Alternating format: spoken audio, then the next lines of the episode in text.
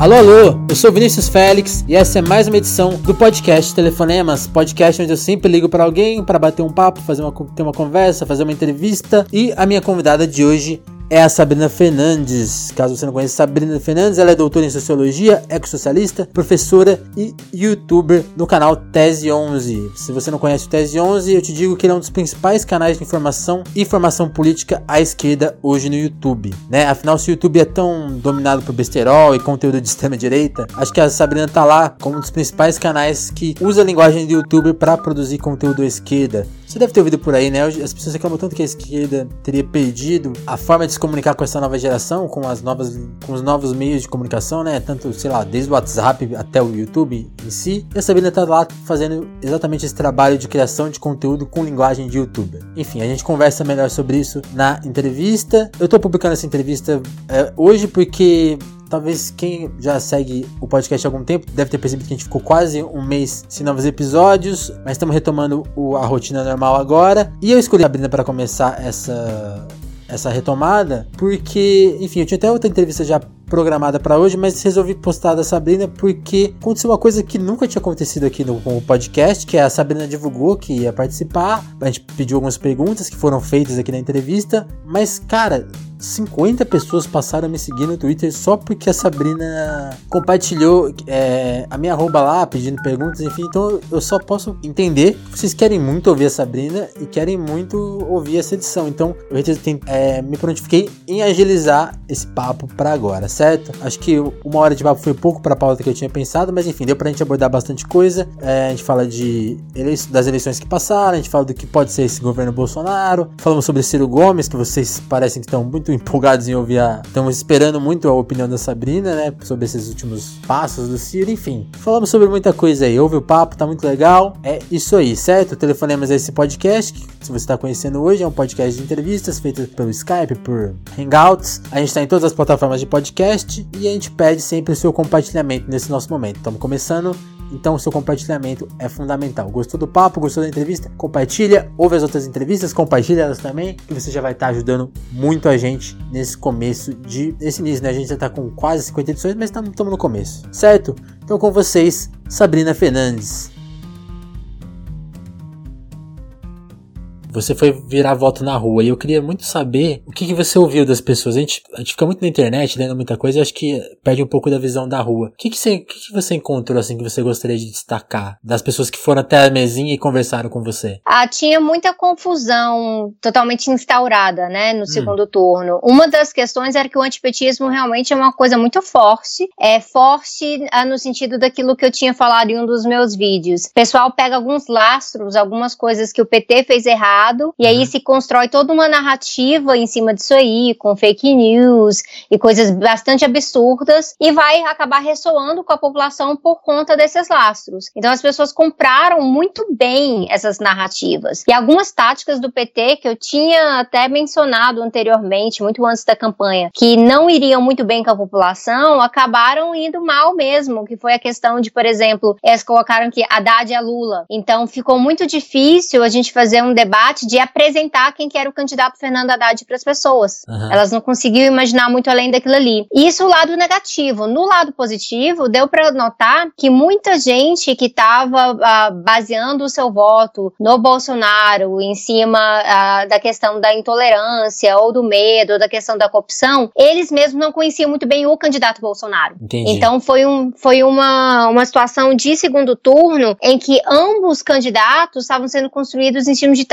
de narrativas falsas. Nem elas sabiam que, porque estavam votando nele direito, talvez. É, exatamente. Tinha muito da questão do voto de protesto, que, que é uma questão real, uh, na, uh, que muito voto pro Bolsonaro foi um voto de protesto. Uhum. Mas tinha também a questão de que o pessoal uh, falava coisas assim, não, porque o Bolsonaro defende isso ou aquilo. E a gente apresentava coisas que ele tinha falado, e aí elas questionavam, ah, mas é sério que ele falou isso? Aí você tem que mostrar um vídeo. A gente mostrava o um vídeo. A questão é que, como a, a técnica do Bolsonaro Bolsonaro é parecida com a técnica do Trump, é, as pessoas não querem acreditar nem no que tá na internet mais. É. Então, se você falar, ah, mas olha, isso aqui, ah, não, mas tá na internet, ah, qualquer coisa, ué, mas o que você tá pegando de informação também não tá vindo da internet. Então, essa, isso que é o firehose. Tudo perde credibilidade com firehosing. É. Não, é, não é essa tática que o pessoal tá falando agora, que é que ele apresenta uma coisa depois ele volta atrás. Isso é uma tática. Uhum. Mas o firehosing é a técnica de tirar a credibilidade de todas as narrativas, a ponto que só o Bolsonaro poderia estar tá formando uma narrativa. Ao mesmo tempo que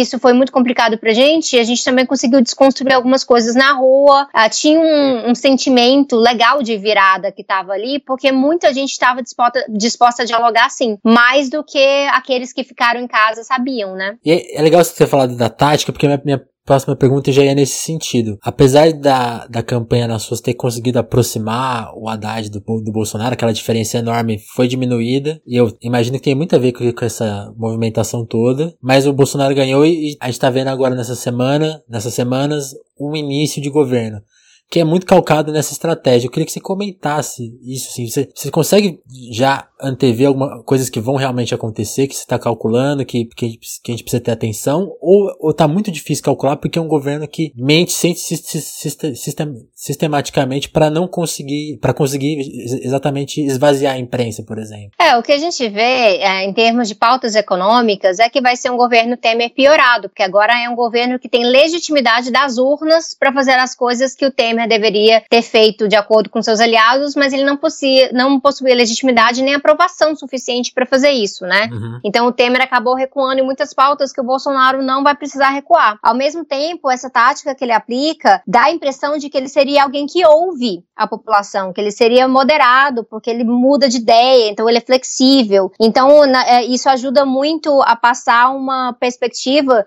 de que o Bolsonaro é alguém que ele não é. Uh, isso é bastante vantajoso para o campo dele uhum. e é também vantajoso no sentido de que permite ele negociar com a própria base dele, né? A questão do Alberto Fraga é, foi algo muito visível nesse sentido, porque ele poder, ele pôde sin, uh, uh, sinalizar para o Alberto Fraga que, olha, eu poderia te trazer para o governo, mas tá vendo? As pessoas não querem. Você, você deu mancada, você fez uma mancada, então não vai dar. Mas olha, eu tentei. Então ele fica bem com todo mundo. Ele fica como se ele tivesse ouvido os apoiadores dele e também que ele fez uma tentativa de sinalizar para para própria para os próprios aliados dele, né? Que ele é do jogo, né? É tipo é tipo o crime perfeito, né? Ah, func funciona muito bem para quem tá fazendo política sem compromisso, né? Para quem tá fazendo política de uma forma fisiologista e de controlar o aparato para seus próprios interesses, vai funcionar muito bem. Inclusive essa questão das, das pautas chamadas pautas morais, que é diferente de pautas uh, anti-opressão, de, de representação. Uhum. As pautas morais é o que o campo dele faz com pautas legítimas por uh,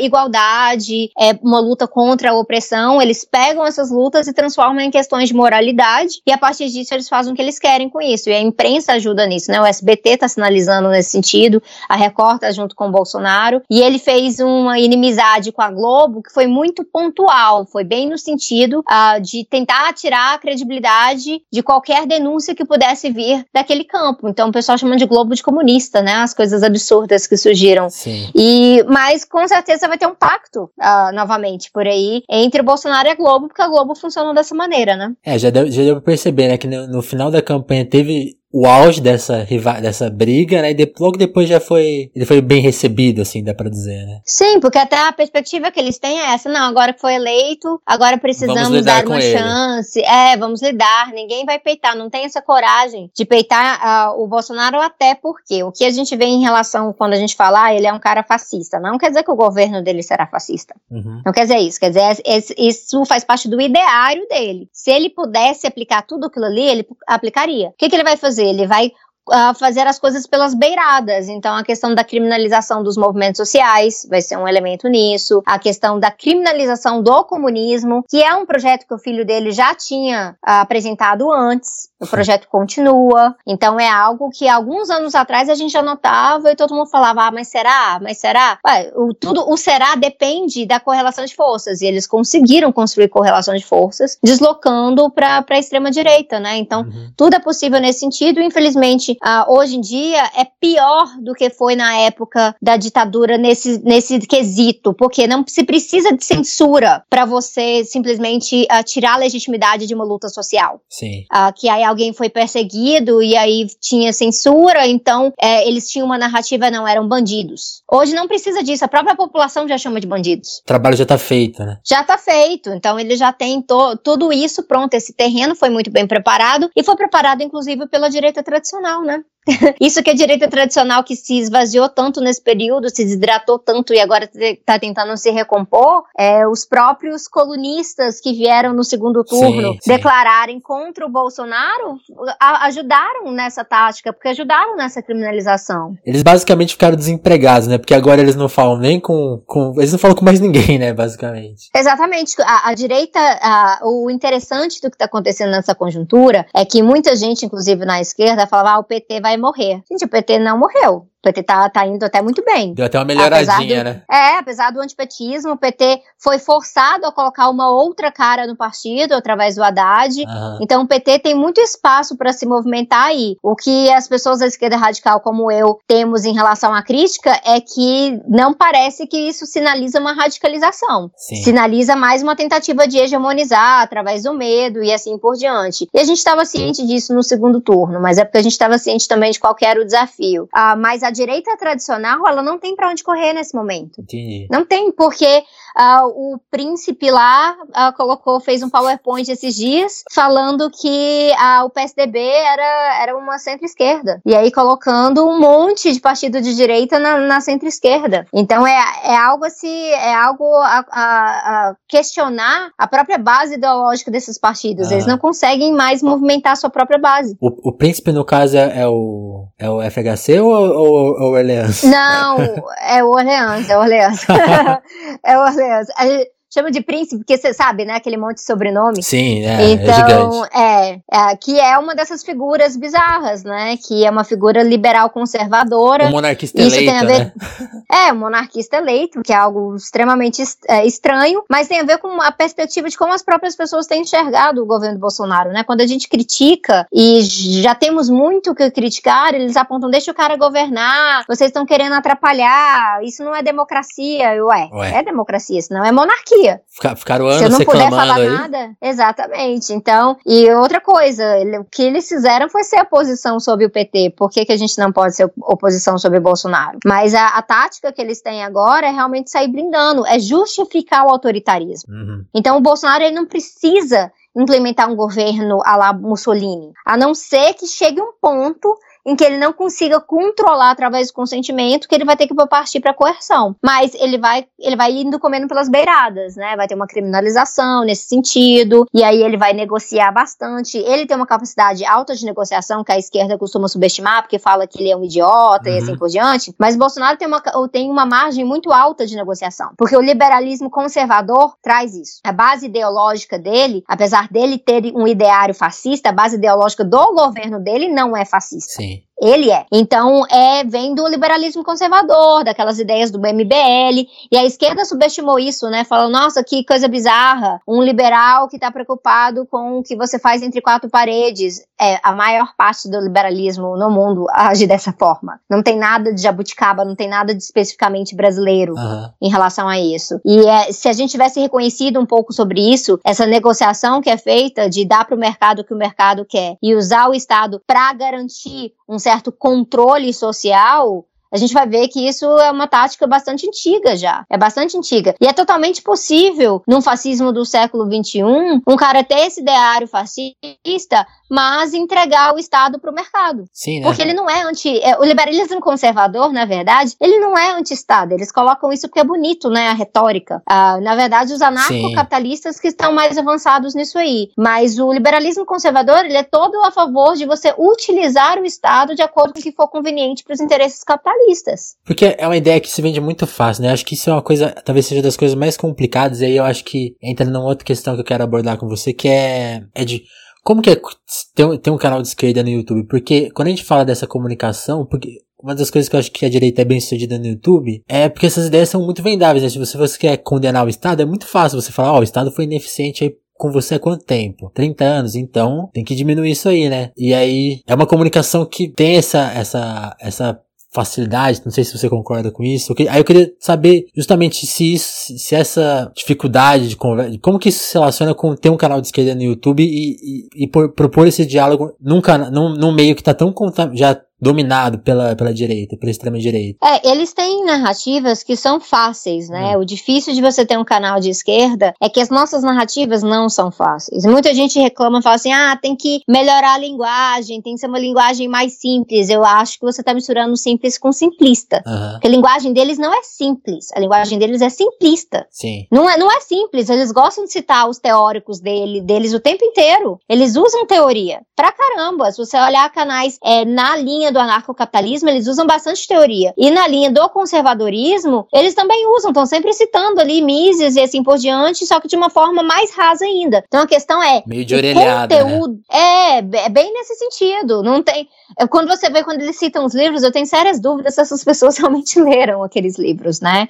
Uh, Pegou o resumo. E eu, exatamente, eu sei porque eu tive que ler, né? A formação em economia não tem nada de esquerdista, né? Uhum. Então a gente, a gente acaba acostumando a fazer essas leituras críticas e não ter medo de fazer essas leituras, que eu acho que é muito importante também. Uhum. Mas a questão é que eles têm uma linguagem simplista, porque são respostas fáceis. E essas respostas são, só, são fáceis somente porque são de acordo com o status quo. Uhum. Porque elas não estão questionando nada da realidade. Se a gente vai questionar a realidade, isso não é fácil. Isso é muito difícil. Tem muita coisa para desmistificar, tem a despolitização para a gente lidar. Então é um processo mais longo, não é um processo de resultados imediatos. E aí uma coisa que ficou de prova para mim nisso foi nesse período eleitoral, o Ciro tentou mobilizar várias coisas como se fossem respostas imediatas e não funcionou para ele. Não funcionou. Aí quando chegou naquele último período, quando ele tentou mobilizar o antipetismo, e não deu certo para ele, por quê? Porque é cheio de contradições. Sim. E ele mesmo foi afetado por isso. Ele, se ele tivesse ido para o segundo turno, eleito ou não, ele teria sido afetado por isso também. Sim, é. E aí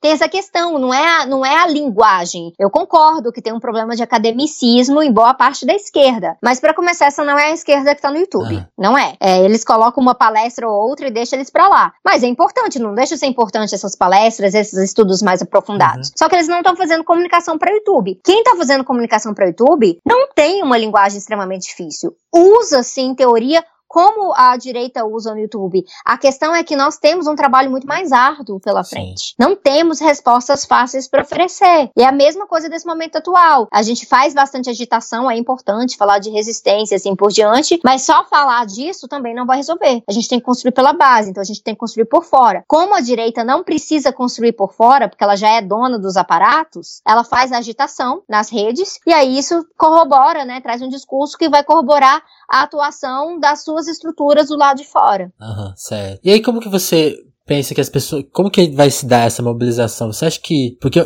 tá tendo uma mobilização realmente para os canais terem mais seguidores. Eu queria que você contasse até da sua. Você comentou esses dias que há um tempo atrás não pensava em fazer YouTube. Eu queria que você contasse um pouco desse bastidor. Como você, quando você decidiu fazer YouTube e, e, e quanto que de, de, lá para cá já mudou a, a, sua dedicação à ferramenta? Eu nunca fui uma super ultra consumidora uhum. de YouTube. Eu acompanhava alguns canais quando eu morava fora. É, sempre gostei dos canais que foram lançados pelo John Green e o Hank Green, porque são canais de educação com alguns comentários políticos. Apesar deles serem assim, uns democratas bem centristas, uh, uh, tinha uns aspectos de ensino de história, de astrofísica, que é uma coisa que eu gosto muito e eu acompanhava bastante. E eu acompanhava um ou outro, tipo assim, ContraPoints, uh, um ou outro canal em inglês. E no Brasil, eu acompanhava de uma forma esporádica alguns canais que já existiam. Então, por exemplo, eu já conheci o canal do Humberto, do Saia da Matrix. Só que ele tava ali bem sozinho, né? Ele foi um pioneiro nesse sentido, porque os outros canais são canais de discussão mais científica, realmente. Não tinha canal de divulga divulgação de esquerda no Brasil. Tinha os canais das editoras, os mídia livristas, mas isso é uma outra tática de comunicação. Isso não é youtuber, né? A, te a TV Boitempo não é youtuber. Uhum. O canal do PCO não é youtuber. Então, youtuber é uma outra identidade que ela vai partir para um outro nicho. E aí eu não consumia muito conteúdo de youtuber em Entendi. si, mas, uh, mas eu estava bastante preocupada com o foco que a esquerda estava tendo no Facebook por conta da bolha. E uh, já fazia um tempo que, por eu dar muitas palestras e tudo mais, tanto o meu esposo quanto o meu irmão falavam bastante, grava uns vídeos, coloca, e eu não tinha muito ânimo porque eu não tava afim de colocar minha cara a tapa. Entendi. Eu sei, eu já sabia do desgaste que ia vir com isso, já sabia da da, da enxurrada de machismo que ia vir com isso, e eu não estava muito disposta. Mas chegou um período que eu tinha acabado de terminar meu doutorado e ainda não tinha concurso. Eu tinha passado, passado para um concurso na UNB de professora voluntária e tal, estava esperando começar. E muitas coisas que eu tinha decidido, que eu tinha definido, de conclusões e tal, na minha tese de doutorado, eu queria poder estar tá comentando, dei algumas entrevistas, escrevi alguns textos, mas não estava tendo a incidência que eu achava que poderia ter, em termos de contribuição mesmo, de crítica e assim por diante. É, o alcance, quando uma coisa viralizava, era o quê? 300 compartilhamentos, alguma coisa uhum. assim. E eu já escrevia para uma revista nos Estados Unidos, que eu sou editora contribuinte, que é a revista Jacobin, então eu estava mais acostumada a escrever até em inglês do que em português por conta disso. E aí meu irmão falou: não, tá na hora de você criar esse canal, vamos criar o canal. E aí eu criei o canal meio que para divulgar algumas ideias que eu tive na minha tese de doutorado. Não, não foi com muita pretensão, não. Entendi. Era algo que eu pensava que, ah, 5 mil visualizações, que sonho. E mesmo assim, no começo, eu tava focada no Facebook. Eu tava achando, ah, eu preciso conversar com essas pessoas aqui. E foi o maior erro que eu fiz nesse, nesse projeto inteiro. Meu maior erro foi ter passado mais ou menos cinco meses focando no Facebook, me desgastando com o Facebook, me desgastando com a esquerda de bolha de Facebook, que compartilha tudo que o Bolsonaro faz para xingar ele, mas não compartilha conteúdo da esquerda porque discorda de 1% do que tá ali. Queria que você comentasse isso. Eu fui, eu fui percebendo logo, logo no primeiro vídeo. Logo no primeiro vídeo que eu fiz, que foi comentando uma questão do Canadá, eu já percebi algumas coisas assim, ah, tá, olha que interessante. Ah, algumas pessoas comentavam, mas não compartilhavam. Aí eu ia no perfil das pessoas e eu vi um monte de compartilhamento de coisas esdrúxulas de direita. E eu falei, nossa, que, que estranho, né? A pessoa apoiou, comentou lá que gostou, que curtiu, mas ela não compartilha Por que, que não faz parte da linha editorial dela?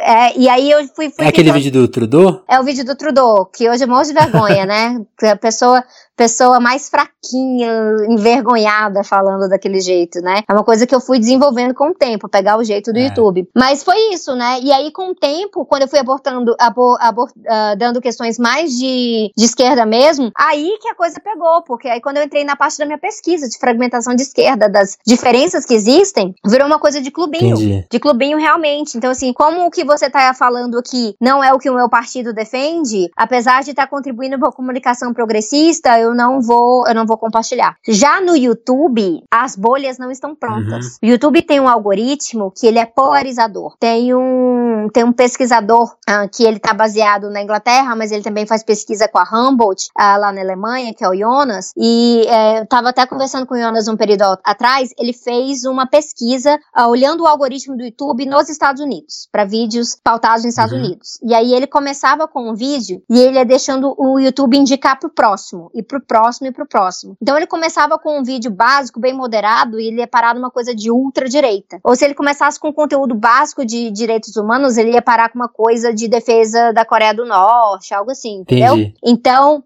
o, o, algoritmo do YouTube é polarizador. Ele é o contrário do algoritmo do Facebook. O algoritmo do Facebook é mais do mesmo. Você consome conteúdo sim, ele te coloca mais conteúdo é um parecido para você ver. Exatamente. Então a tendência é você ficar olhando mais para dentro. No YouTube isso te força a ver do outro lado. Então quando tem um vídeo de uma pessoa da direita usando a falácia do socialista de uhum. iPhone, o próximo vídeo que aparece é o meu. Entendi. Então isso é, é tática, isso é né? interessante. Né? É funciona muito bem, por isso que aí a gente começa a fazer título mais bait, né? Um, uns títulos um pouco mais polarizados, mais provocadores e assim por diante, pra estar tá trabalhando com o algoritmo do YouTube. E quando tá ali as tags que a gente usa, é usar tudo que for possível. Porque o próprio YouTube, a partir daquelas tags, ele vai, ele vai te indicar em lugares que você não esperava. Então você vai furar a bolha. Por isso que você vai ter muito mais haters de direita no YouTube e no Facebook você vai ter mais haters de esquerda. Curioso. E aí eu acho que a gente entra numa questão, por exemplo, do do seu vídeo mais recente que dessa coisa falou de, de, haters de direita, você teve no, no vídeo em inglês que você fez para contar sobre a eleição do Bolsonaro, você teve uma campanha. Você teve que, sim, teve que fazer, fazer, até denúncia, né? Sim, porque aí o pessoal perde a linha, né? Já é normal eu receber uma ameaça ou outra, mas o pessoal vai perdendo a linha quando chega nesse sentido. Essa campanha acabou que ela foi um tiro no pé dessa galera, porque o meu Conta canal. que você fez, foi genial, é, eu achei. É, então, assim, é, o bom de eu já estar no YouTube há mais de um ano é que a gente vai vai criando é, uma casca grossa mesmo para lidar com a situação. A gente fica bem mais preparado e a gente vai aprendendo como é que a gente usa a rede, que é algo que a direita faz muito bem e a esquerda ainda faz uhum. muito mal. Então, em vez da gente ter uma reação, a gente tem que aproveitar. A gente tem que tirar o máximo possível daquilo ali. Então, se tem um vídeo ali que eles fizeram uma campanha de hate naquele vídeo e os comentários indicam quão, quanto que a coisa foi despolitizada, que eles nem assistiram o vídeo, né? Você vê, os primeiros cinco segundos do vídeo, eu falo lá, e o vídeo tem legendas em português, em espanhol e em francês. Certo. E eu falo, eu moro no Brasil. Metade dos comentários eram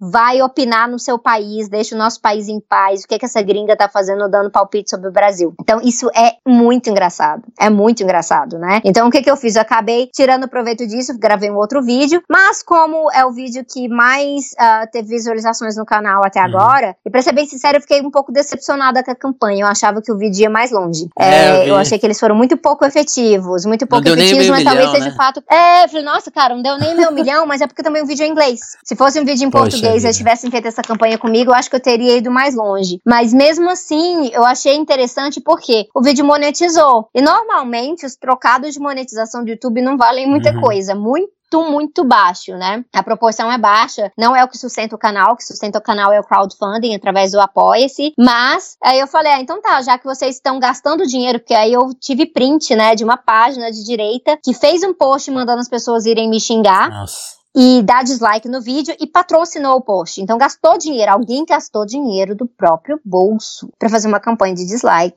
Isso que eu acho impressionante, né? E aí Por a partir que o Facebook disso tá aí, rico, né?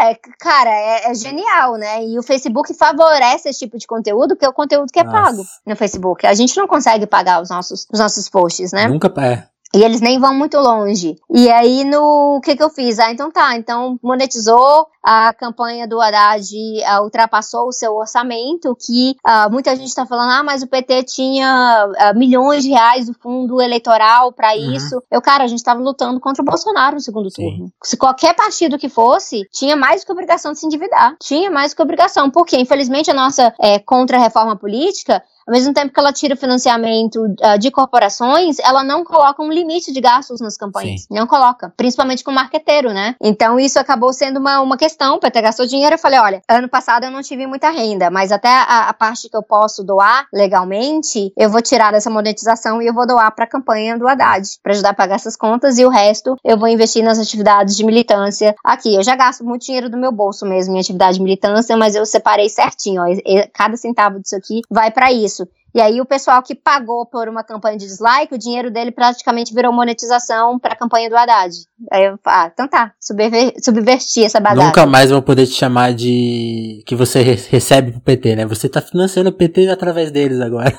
É o contrário, né? E se fosse o George Soros, né? Aí é. seria outra situação. Mas é, mas é bem nesse sentido. E, é, e eu também, outra coisa, nunca hum. mais eu quero ouvir de petista me chamando de antipetista por traçar críticas extremamente legítimas ao PT. Porque eu fiz um trabalho muito forte no segundo turno. Muita gente que não é do PT, que é independente, ou é do PSOL, ou é de outros partidos, fez um trabalho uh, fantástico no segundo turno e continua fazendo uhum. um trabalho muito bom. E, na verdade, a minha crítica é bem no sentido que se essas críticas tivessem sido ouvidas antes, a gente não teria caído no Legal. buraco em que a gente caiu. Uma coisa que a gente tava falando lá no começo, que eu acho que eu queria dar uma reforçada, é essa coisa do da, da estratégia de comunicação. Tá, tá, tá meio pautando a nossa conversa. Eu queria saber, você falou, acabou de falar de uma estratégia muito bem sucedida de como usar o hate ao, nosso favor, né? Eu queria saber de, de outras formas que você considera legais. Por exemplo, uma coisa que eu vejo as pessoas comentando muito e que eu queria entender assim, como se, se combate. Por exemplo, esse, nesse fim de semana o, o Alexandre Frota, né, um dos mais votados aí para deputado do estado de São Paulo, fez uma série de tweets. É, um, um, era, era um, um, cara nazista batendo no antifascista, ele falando, olha aí, é isso aí que os caras merecem. O outro era uns, eram, eram uns bandidos no Rio de Janeiro apanhando da polícia, ele falando, ah, a limpeza começou. E aí muita gente compartilhou esses vídeos para criticar, que é essa coisa, essa, essa atitude que você comentou entendeu? E você, Sim. que propósito a gente tem para comentar do assunto, mas não é, ajudar esse pessoal a ir mais longe, né? O que, que você acha que é interessante fazer? É, uma coisa que eu falava muito já lá no Facebook pessoal é assim, não compartilha, dá print. Uhum dá print e posta um post original. Porque aí o que que acontece? Você não tá a, a, trazendo pro algoritmo certo. daquele post original. Então você não tá acumulando para ele, você cria algo em separado. Então isso é uma tática de fazer. Outra tática é a gente aprender a fazer crítica além do que, que absurdo, olha aí, né?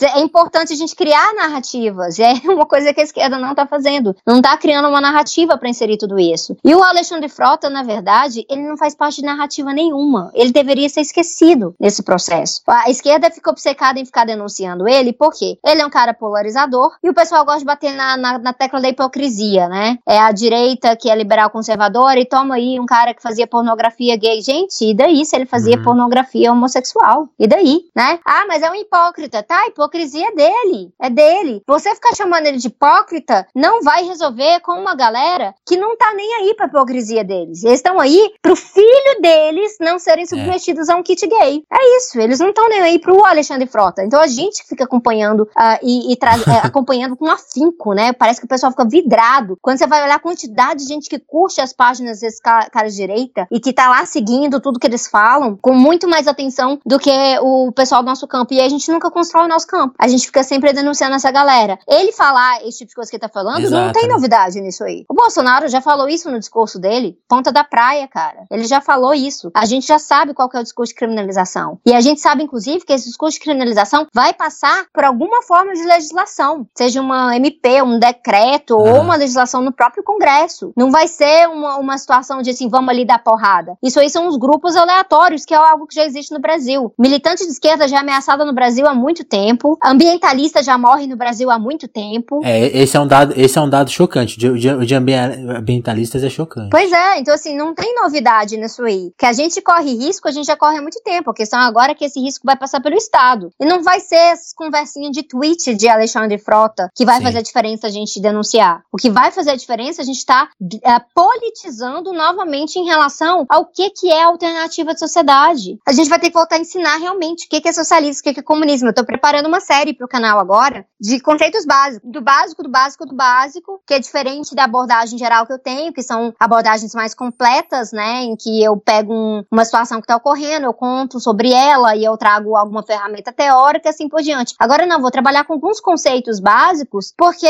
você vai. A gente está vivendo uma situação que Sim. o pessoal não sabe o que é democracia. O pessoal não sabe, por exemplo, o que é uma escola sem partido. Tem gente achando que escola sem partido é o que já existe hoje, que seria uma liberdade para os professores darem seu conteúdo. E aí, não, agora tem uma escola com partido, estão doutrinando, e a gente quer que os professores deem, deem o conteúdo em paz. Não, gente, é a gente que quer uhum. que o professor dê conteúdo em paz. A gente estava de boa dando conteúdo em paz até um tempo atrás, até Sim. essa galera surgir. E, e, e, esse é o tipo de discurso de falsa.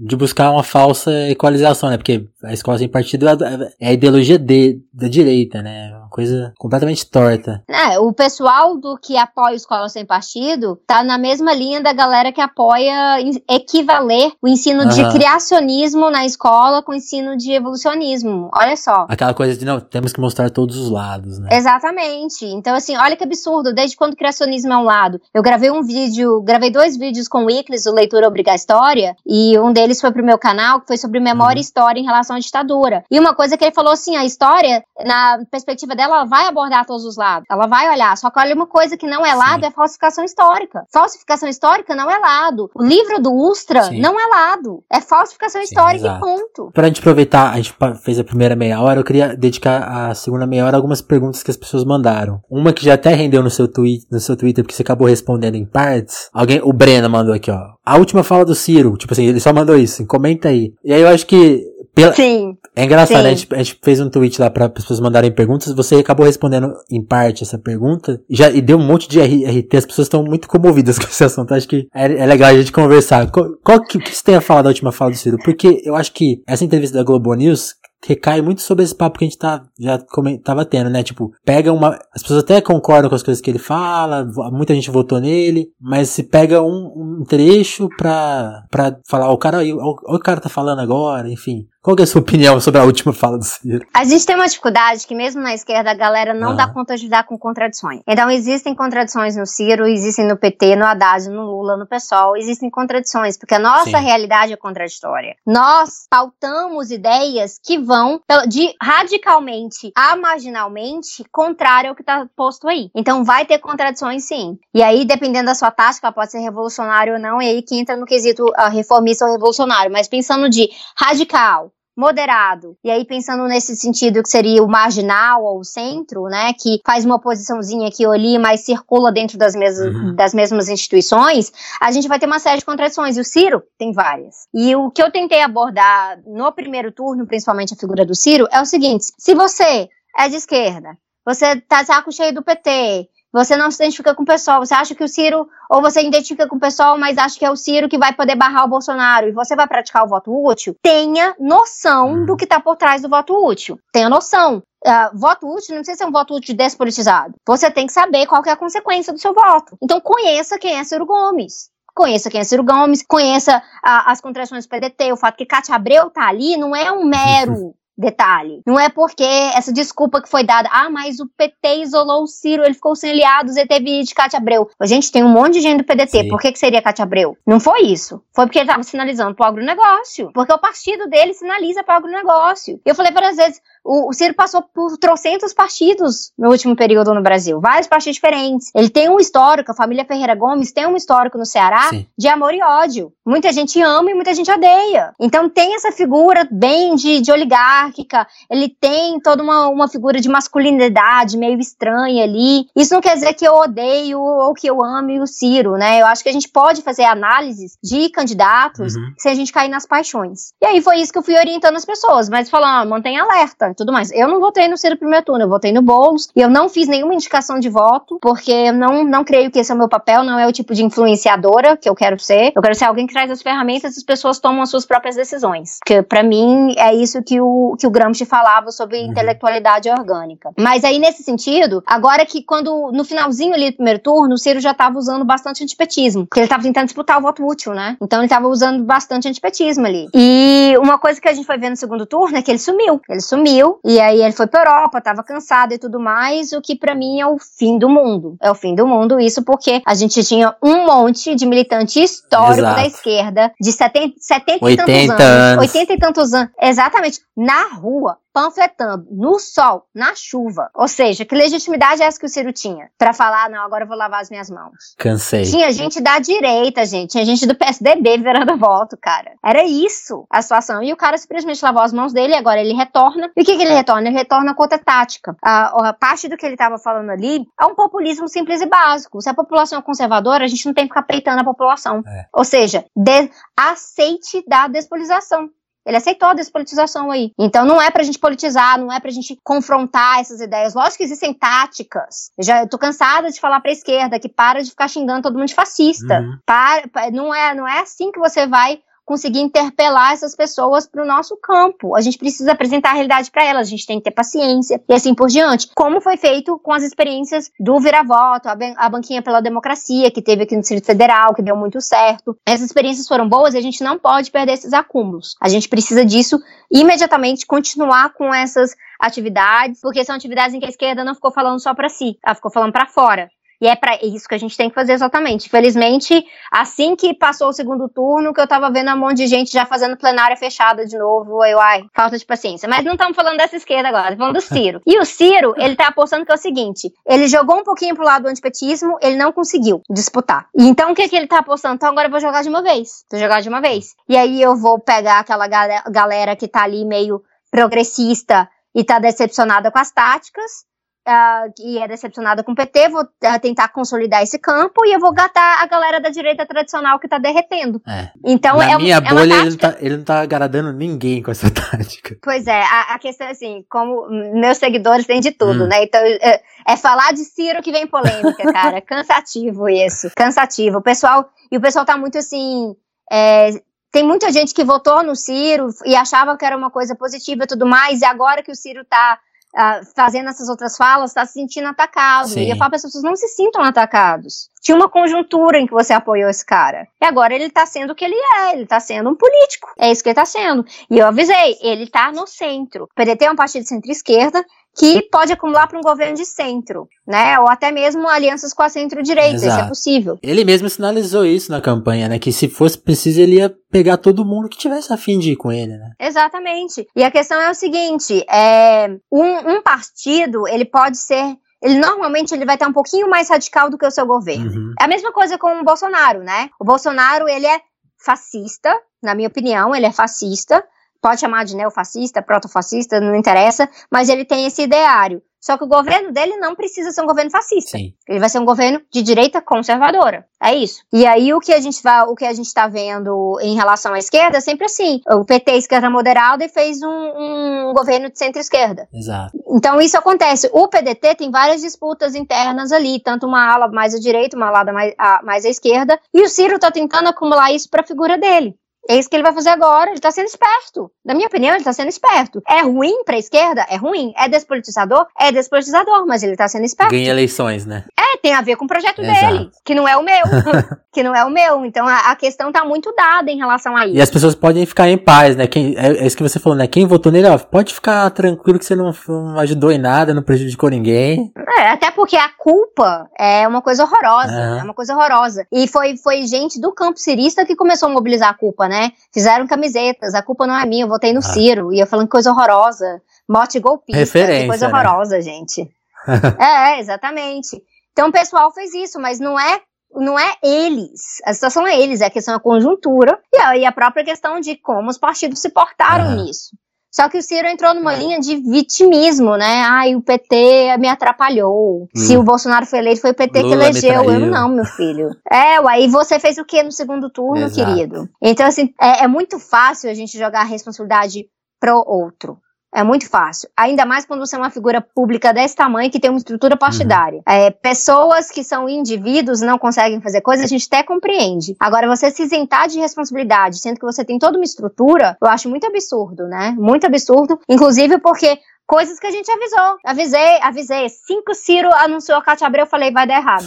vai dar errado, isso é ruim. É péssimo. E as pessoas, não, precisamos compreender, não é possível que você vai jogar essa oportunidade fora por conta da Cátia Abreu e tudo mais. Gente, não é por conta da Cátia Abreu. É qual que é o tipo de concessão que ele está disposto a fazer quando ele coloca uma uhum. Cátia Abreu ali. Ou seja, no mínimo, a mesma quantidade de concessão que a Dilma. Ou seja, já tá mais, tá ruim. Né? Exatamente. Vamos aproveitar e vamos falar outra pergunta do Breno sobre. Ele queria que você desse uma comentada na questão do meio ambiente, esse ministério que quase acabou. E aí você vai ver, tem a indicação da Maite Proença, tipo, que também faz parte dessa, desse jogo de dar um nome aleatório para as pessoas saírem criticando. É, é, assim, tem que, tem que falar o seguinte: e, hum. e é, ninguém deve uh, comentar nada sobre alguém estar sendo cotado. Esquece o que é boato, gente. Esquece boato, esquece possibilidade. Quando alguém for anunciado, a gente critica. E aí a pessoa fala: não, é porque se a gente não criticar antes, é aí que essa pessoa vai ser, vai ser anunciada. Não, não é essa a tática. A gente não está trabalhando em tempos normais. Não tá. A questão do Ministério do Meio Ambiente com o Ministério da Agricultura, inclusive, não foi a nossa crítica que impediu a, fus a, a fusão, foi a crítica dos ruralistas. Uhum. É atrapalha um ministério andar com esse monte de subpasta aleatória dentro dele. É. Atrapalha. Para os ruralistas, é muito mais conveniente você colocar o Ministério da Agricultura na mão de um ruralista. É, é muito melhor. É muito melhor, em vez de você acabar com o INCRA, você colocar um latifundiário dirigindo o INCRA. É muito melhor para essa galera. Você entrega um aparato inteiro que ela vai poder usar para atropelar uma, uma, uma porção de coisas. Então. Uma coisa que eu tava vindo é que eles se sentem muito prejudicados até porque eles não estão interessados em estado mínimo nessa essa coisa de diminuir o ministério. Você diminui as pessoas que, com quem você pode conversar, né? Com quem você pode trabalhar junto. É, o, o custo de um ministério relativamente é muito baixo, né? Relacionado a tudo que acontece no Brasil. Olha o aumento que o STF recebeu agora, que vai ter um, um, um, impacto de 4 bilhões. Quantos agora, ministérios, né? né? Deve ser bastante, deve ser uns sei lá quantos. Essa, essa, pois é, então assim, o impacto de você diminuir o ministério é muito pouco, ele é totalmente, é um sofisma. É um artefato retórico que está sendo usado para falar que sou eficiente, vou tirar os cabides de emprego, né? Uhum, uhum. Ah, só que aí o curioso é que é o seguinte, é, os comissionados continuam, sempre continuam nos espaços, né? Os verdadeiros cabis de emprego continuam em todos os espaços. Ah, o que está tirando é o quê? A capacidade de estar tá fazendo um trabalho mais avançado, com política mais autônoma. Então, é essa dificuldade que a gente vai ter. E a Maite Proença, gente, isso aí é um hoax, é um boato, não, não bate nem nada com a realidade. Quem trabalha dentro da questão ambiental, eu tenho uma amiga que é Letícia Camargo, que trabalha no ICMBio, hum. e ela, ela acompanha isso diretamente junto com a Maré Socioambiental, que é uma iniciativa mais recente de ambientalistas progressistas no Brasil de estarem acompanhando essas questões, principalmente no parlamento. E aí eles, eles sabem quais são os nomes que estão realmente sendo cotados. Não é Maite Proença, é né? Então são nomes tanto nomes mais moderados quanto nomes totalmente aprovados pelos ruralistas. São esses os nomes que a gente tem que estar tá lidando. E a partir disso aí, a gente tem que entender que não vai ser a gente fazer um barulho na internet que vai fazer o Bolsonaro mudar de opinião numa coisa ou outra. O, tudo que ele está fazendo é a galera que apoia ele chamar a gente de estar tá propagando fake news. Que foi o, o caso do Fraga foi emblemático em relação a isso. Mas a gente tem desafios enormes pela frente, porque eu vejo, por exemplo, perfis de pessoas que falam assim, sou ultradireita conservadora antiambientalista. Você pensar, cara, qual que é o seu interesse? Fulaninho que mora numa kitnet na cidade ser antiambientalista. O que é que ele espera tem, do tem, futuro, né? É, o que, que ele quer da vida, dele ser antiambientalista? É uma pessoa que ele vai lá, come uma coisa, ele pega a latinha de Coca-Cola dele e joga no chão. Ha, meio ambiente. Tipo assim, o, que, o que, que, passa na cabeça dessa pessoa? Porque ser antiambientalista, para mim, é coisa de que tem interesse direto em atrapalhar essas pautas de conservação, de preservação, de investimento em outros tipos de, de iniciativas e assim por diante. Uma pessoa comum não teria razão nenhuma de fazer isso. Uhum. Só que eles têm colocado que o meio ambiente ele é um entrave para o crescimento brasileiro. Ah. É assim que é tratado. E sabe o, o, que é muito triste em relação a isso? A Dilma tratou o meio ambiente assim. Uhum. Ela tratou dessa maneira. A gente viu isso quando ela era ministra de Minas e Energia. Ela, ela, tinha um, um ela tinha um desprezo pela forma que o IBAMA funcionava, que o IBAMA, no processo, processo de dar licenças ambientais, atrapalhava demais. Muita burocracia. Muita burocracia, uns estudos de impacto ambiental cheio de coisas que atrapalhavam os projetos que eram prioridades do país. O caso do Belo Monte era um caso que assim, olha, povo indígena, vocês têm que fazer um sacrifício nesse caso, é pelo bem do país. E aí a Dilma fez isso. O projeto desenvolvimentista ali dentro de, a, de uma aliança com a burguesia nacional do Ciro defendia isso também. Sim. Então esse antiambientalismo no sentido de compreender o meio ambiente como entrave econômico, infelizmente ele é padrão há uma pequena porção na esquerda que se importa e a maioria dos ambientalistas não são de esquerda. Eles são despolitizados, eles olham só para sua pauta de forma localista e, inclusive, teve um ambientalista que votou uh, no Bolsonaro, né? Oh. Então, é, coisas estranhas acontecem por conta dessa despolitização. Mas parte disso é por conta do é, o ambientalismo ele se desenvolveu no mundo inteiro dentro uh, de concessões ao capitalismo. Uhum. Isso é fato. As negociações da, da ONU, a gente vê que sempre foram pautadas dessa maneira. Eu pesquisei diretamente por alguns anos esses processos e era assim. Mas também o fato que a esquerda desprezou a pauta ambiental. Então não conseguiu interpelar essas pessoas. Por isso que eu falo de ecossocialismo. E muita gente fala, nossa, nunca tinha ouvido falar. Vé, porque é, é novo. É, essa, é era, novo. essa era a próxima pergunta. O, a arroba História Liberta te perguntou o que, que é o ecossocialismo. Eu indiquei que as pessoas procurem no seu canal o vídeo que você trata só sobre esse assunto, mas dá um resumo pra gente. Então, o ecossocialismo ele é uma perspectiva socialista, marxista, então é importante colocar isso, não é um ambientalista, ambientalismo qualquer de esquerda. Uhum. Não, a, porque aí muita gente fala, ah, então é a Marina Silva. Bom, aí nem de esquerda eu consideraria, eu considero ela um centro que joga para a direita o tempo inteiro, né? A, apesar de que a Marina Silva foi coerente no segundo turno. Dessa vez, Sim. desse segundo turno, ela foi coerente. Ah, dessa vez ela acertou. Dessa vez ela acertou. Uh, mas é, um, é uma pauta socialista, marxista, que considera as questões ecológicas como questões centrais para a sobrevivência na Terra e para a transformação uh, da sociedade rumo a uma emancipação tanto dos povos quanto da natureza. Uhum. Isso é de uma forma bem simples. Ela é uma vertente que ela vai ter mais ou menos uns 40 anos uh, por aí. Ela vai beber tanto de coisas da origem ali, de leituras que o Marx fez muito tempo atrás, ali as primeiras leituras do Marx. O John Bellamy Foster, por exemplo, que é um dos teóricos da área, vai falar sobre isso. Mas, uh, ao mesmo tempo, ela vai ter todo um, um lado mais renovado, descolonizado, vai buscar princípios em uh, aprendizados com os povos indígenas da América Latina, uhum. olhando para o sul global, para não ser uma ecossocialismo branco, uh, uh, bastante europeu, como costuma ser essas brigas da esquerda, né? A esquerda briga muito sobre algumas questões, não que elas não sejam irrelevantes, elas são relevantes. A gente ter um balanço da Revolução Russa, da União Soviética, isso é bastante relevante, a gente precisa fazer. O que me assusta é eles acharem que a partir desse balanço vai vir um plano de ação direto para o Brasil, algo Sim. assim. O Brasil nem é considerado né, nesse contexto. Pois é, a gente tem que pensar, calma aí, vamos pensar, ó, aqui é diferente, aqui é sul global, agora é século XXI, existem outros desafios. Então tem coisas que a gente aprende e tem coisas que a gente aprende e aplica. Uhum. E aí não é tudo. Então ainda tem muita gente que está uh, ah, desconsiderando pautas consideradas pautas do século XXI, que elas ganharam mais peso agora, porque não estava ali na linha do que Lenin escreveu.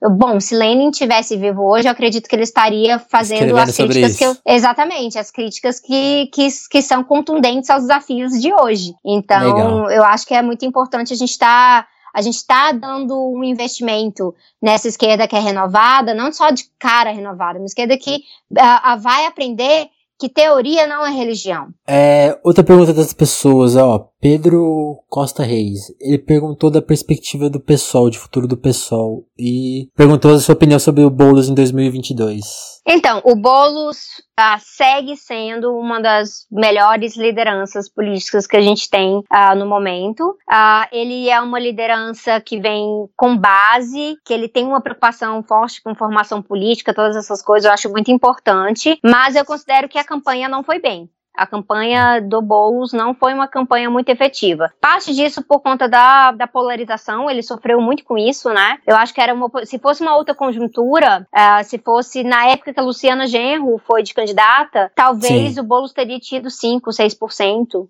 Né, algo assim, ele poderia ter, sido considerado um voto útil em algum momento. Uh, só que a polarização não ajudou. E eu acho que a estratégia da campanha também foi muito bagunçada. Em alguns momentos era muito para tentar apelar para a base do PT para falar, oh, não somos traidores, sim, a gente defende Lula. Ele ficou muito preocupado com isso, que é uma preocupação melancólica. Eu analiso isso no meu livro. E o outro aspecto é que ficou muito preocupado com uma base que não é a base do Boulos, é a base do PSOL que é a base mais pequena burguesa ou de universidade, que adora uma lacração e um meme. Ou seja, perderam a oportunidade de pautar o Boulos como um líder popular. Porque Entendi. quando ele ia pra televisão e ele falava de Robin Hood ao contrário, 50 tons de Temer, que lá não ressoa com o líder popular. É lacração de internet. É para fazer Vira um meme. carinha da internet, né? Exatamente. E aí, assim, ah, o Ciro tá dando certo de Cirão da Massa, então a gente vai fazer isso também. Sendo que a construção do Ciro em relação a memes é muito mais antiga, né? Sim, é, tem uns dois anos aí de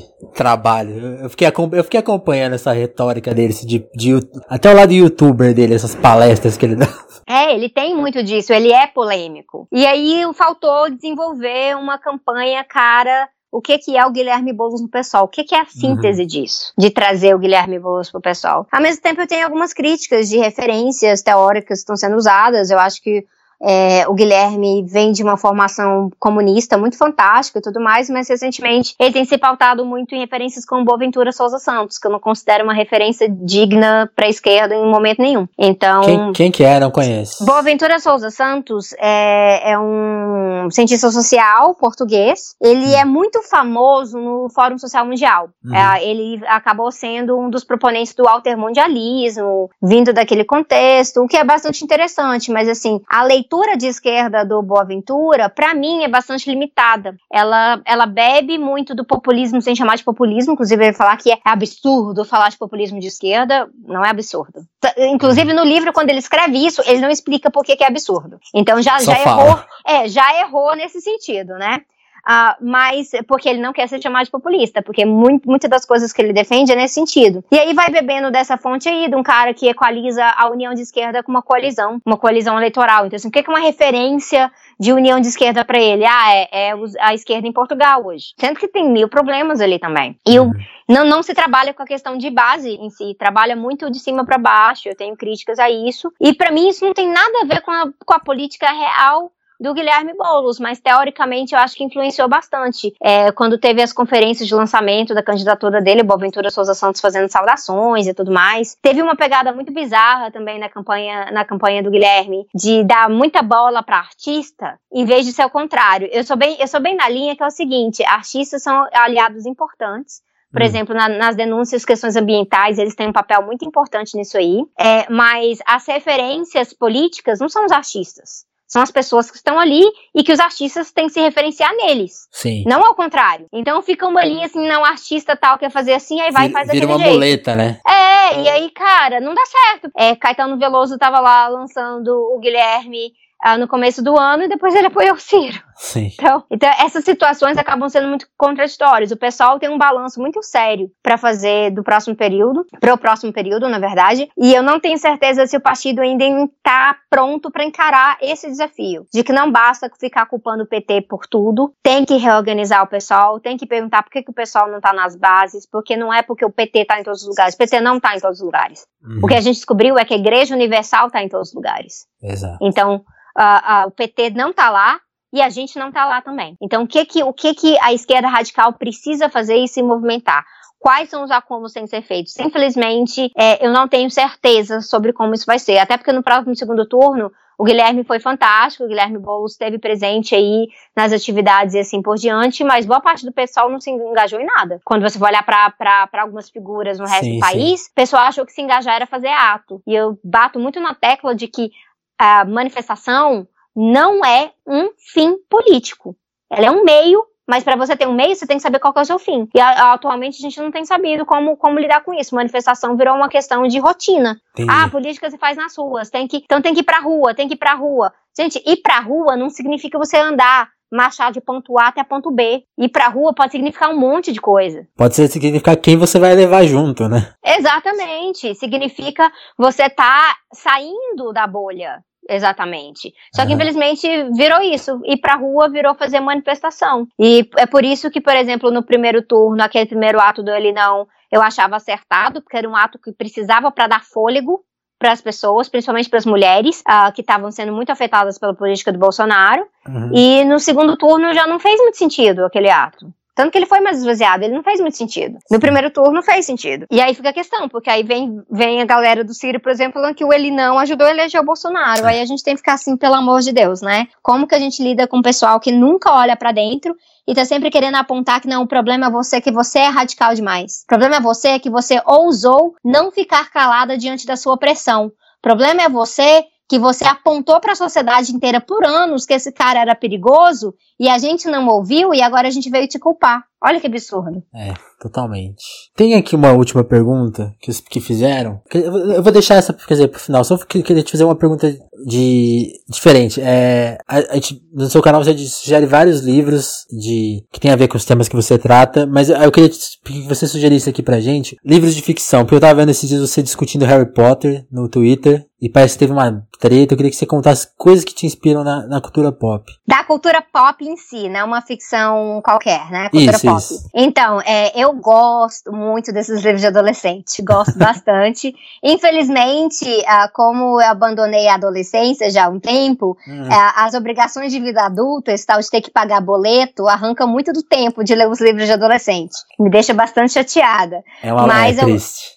É triste, mas assim, essas, essas coleções todas de Harry Potter, é, Jogos Vorazes, Divergente, eu gosto muito da, dessas coisas, aí eu vou reclamar dos filmes, os filmes de Divergente foram uma bosta, mas os livros são legaisinhos, e então, assim, são, são, são interessantes porque, no geral, são todos, todas, to, todos são histórias anti-autoritarismo. Sim. Todos. Então tem a ver com você questionar a autoridade. É uma questão central. E questionar a autoridade, ela é sempre uma coisa saudável e é uma coisa que eu acho que parte da esquerda até hoje não compreende isso. Questionar a autoridade significa que a pessoa está tendo que pensar por si própria. Ela está tendo que formular uma crítica na cabeça dela e compreender o que, que ela acha bom ou ruim. Isso é questionar a autoridade. Então, e aí, e, que é diferente do que a gente está vendo hoje na, na sociedade. O pessoal está simplesmente aceitando a autoridade e o antipetismo nunca foi uma, uma matéria de questionar a autoridade. O antipetismo sempre foi relacionado a várias outras pautas, como eu abordei lá no vídeo que eu fiz especificamente sobre antipetismo. Mas questionar a autoridade, eu falo, olha, você não tem uma razão pura nisso. É uma questão que eu falava quando eu fazia a posição de esquerda ao PT. Estou uhum. questionando nesse sentido. Estou questionando a autoridade porque é importante para a gente ver, olha, de, a partir de onde que a gente vai construir, quais são os outros aprendizados que a gente vai fazer. E mais do que isso, todos esses livros uh, uh, que geralmente são considerados de literatura jovem, né, é, além de questionar a autoridade, eles questionam uh, pautas que são pautas autoritárias que aí é o outro, a outro sentido disso, disso uhum. né? Pautas autoritárias, de racismo, de prevenção do pensamento crítico. Uh, aí a gente vai ver isso em Harry Potter, a gente vai ver isso bastante em Jogos Vorazes. A gente vai ver, por exemplo, Jogos Vorazes tem uma crítica muito legal da mídia, né? Da construção midiática, da construção de narrativas, que é algo muito interessante, assim. Que eles viram então, ídolos, né? Exatamente, que é construir esses heróis que, na verdade, são pessoas comuns, são pessoas humanas, mas é construir de acordo com aquele poder. É, o segundo livro, Jogos Vorazes, em chamas, tô tentando lembrar o nome em português, mas acho que ficou isso. É, ele é um que aborda muito sobre isso, né? Que aí a protagonista, ela tá ali sendo, tão construindo uma imagem dela e estão construindo apesar do que ela quer, ela está sendo obrigada a uhum. fazer aquilo ali. E aí depois ela vai ter que subverter isso. Ela vai ter que usar esse, esse papel para poder agitar as pessoas num processo revolucionário. Então, é interessante, é interessante também porque tratam as pessoas como humanas. Elas Sim. são humanas, não são santos. Figuras políticas não são intocáveis. Todo mundo é passível de crítica. É, o mais importante é que se a, essa pessoa se propõe uma liderança política mais do que tudo, ela tem que entender que ser passível de crítica faz parte do processo democrático, né? Exato, ótimo. Aí a última pergunta que fizeram aqui é uma pergunta acho que do é do Marcelo Freitas, pra gente encerrar. Ele fez uma pergunta que é impossível de responder porque a gente ia precisar de mais uma hora ou mais, que é assim, ó. Possíveis caminhos para a esquerda após as eleições. Então eu vou simplificar essa pergunta e perguntar que caminho você está pretendendo seguir e e aí englobar nisso o canal. Que, quais são os próximos planos. E também você queria que você aproveitasse e contasse um pouco do livro, que as pessoas te cobram tanto que tá para sair, né? Sim, é, o livro está para sair, assim, entre aspas. Porque o que acontece? A militância me suga muito me suga muito. E escrever um livro não é uma coisa fácil. Uhum. Pelo menos para mim não é. Então, se tiver outras pessoas que escrevem livro no pescar de olhos, admiro, quero as dicas.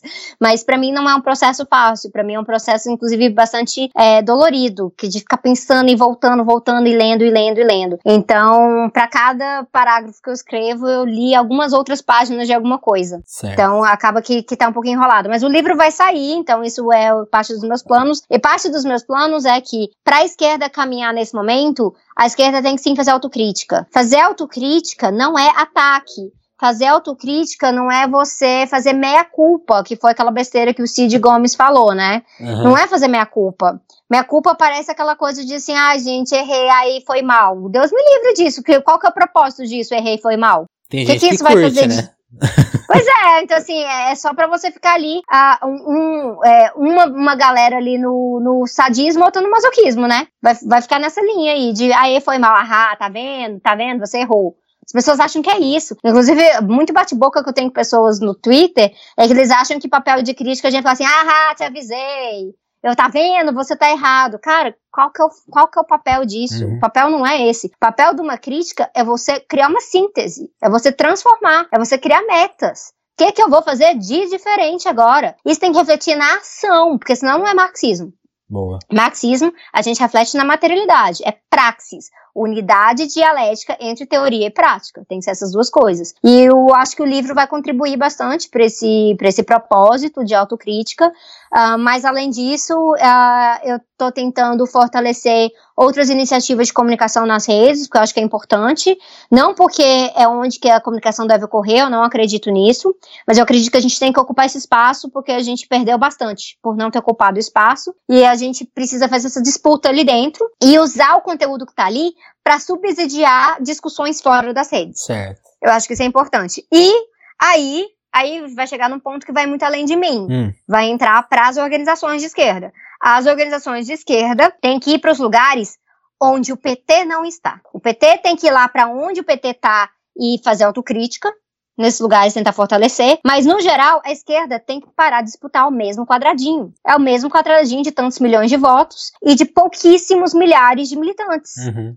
Porque se você for olhar militância mesmo, militância, não é filiado, militância de esquerda radical no Brasil, até os radicais que estão dentro do PT, e assim por diante, cara, é, é, é, poucos milhares, poucos milhares num país desse tamanho. Então isso é assustador. Tem que disputar nesses outros espaços. Então passa por construir alternativas de, de resistência, outras organizações, fazer trabalho de base, estar tá trabalhando com pautas que às vezes vão ser pautas que não vão ser criminalizadas de, de imediato, mas que constroem solidariedade, como creches, coisas assim, coisas que vão afetar a materialidade da, da vida das pessoas e vai trazer o cara a cara, que é o que a esquerda perdeu. Uhum. A esquerda perdeu o cara a cara e a direita não precisa do cara a cara. A, a direita pode ter o trabalho alienante de sempre. E ela vai ganhar dessa forma. Legal isso. Você falou, da, por exemplo, do exemplo das creches, talvez, talvez e, e mirar em coisas que não estão sendo miradas a, a, princípio mesmo. Sim, eu não acho que a gente deve abrir mão das pautas que estão sim, sendo sim, miradas. Sim. Então, por exemplo, a questão do escola, do escola sem partido, né, a questão ambiental. Só que nessas pautas que estão sendo miradas, a gente tem que ser mais cuidadoso em como que a gente está formulando a, a pauta a pauta contrária. Não basta fazer oposição à escola sem partido, a gente tem que falar o que, que a gente defende. Uhum. Porque aí o pessoal tá achando que a gente defende escola com partido. Exato. Que não é o caso. Então a gente tem que a gente tem que estar tá desenvolvendo uma comunicação para fora muito específica nessas pautas. E aí nas outras que não estão sendo miradas, a gente tem que colocar todo o peso ali, todo o peso ali. Legal. É isso, Sabrina. Você tem que corrigir prova. Espero que a gente possa conversar em outra oportunidade. Mas valeu pelo papo, muito obrigado. Não, valeu, Vinícius, valeu, galera que ouve aqui o Telefonemas. Curti bastante. Tomara que a gente consiga fazer muita coisa aí pela frente, torcendo por não censura no próximo período, né? Ótimo, então, nós também. E quem quiser te acompanhar, é, basicamente é o YouTube, né? O Tese 11. Tem, eu vi que tem no Spotify agora, você começou a disponibilizar áudio. Onde mais as pessoas te encontram? Comecei, tá, é, tá um pouco devagar ainda, porque é, eu ainda não tô manjando da, desse rolê de SoundCloud e Spotify, mas eu comecei a colocar ali. Uhum. Se o pessoal for no tese11.com.br, vai encontrar uma lista. Inclusive, todo podcast que eu participo, eu atualizo e eu coloco lá Massa. qual que é o podcast. Então, a pessoa pode encontrar o link dos podcasts em que eu participo e várias outras coisas. Eu sou muito ativa no Instagram também. Mais do que no Twitter, na verdade. Então, o Instagram é instagram.com.br tese11. Bom, então sigam a Sabrina e é isso aí. Valeu, Sabrina. Muito obrigado. Valeu, Vinícius. Até, até mais. mais. Tchau, tchau. Tchau, tchau.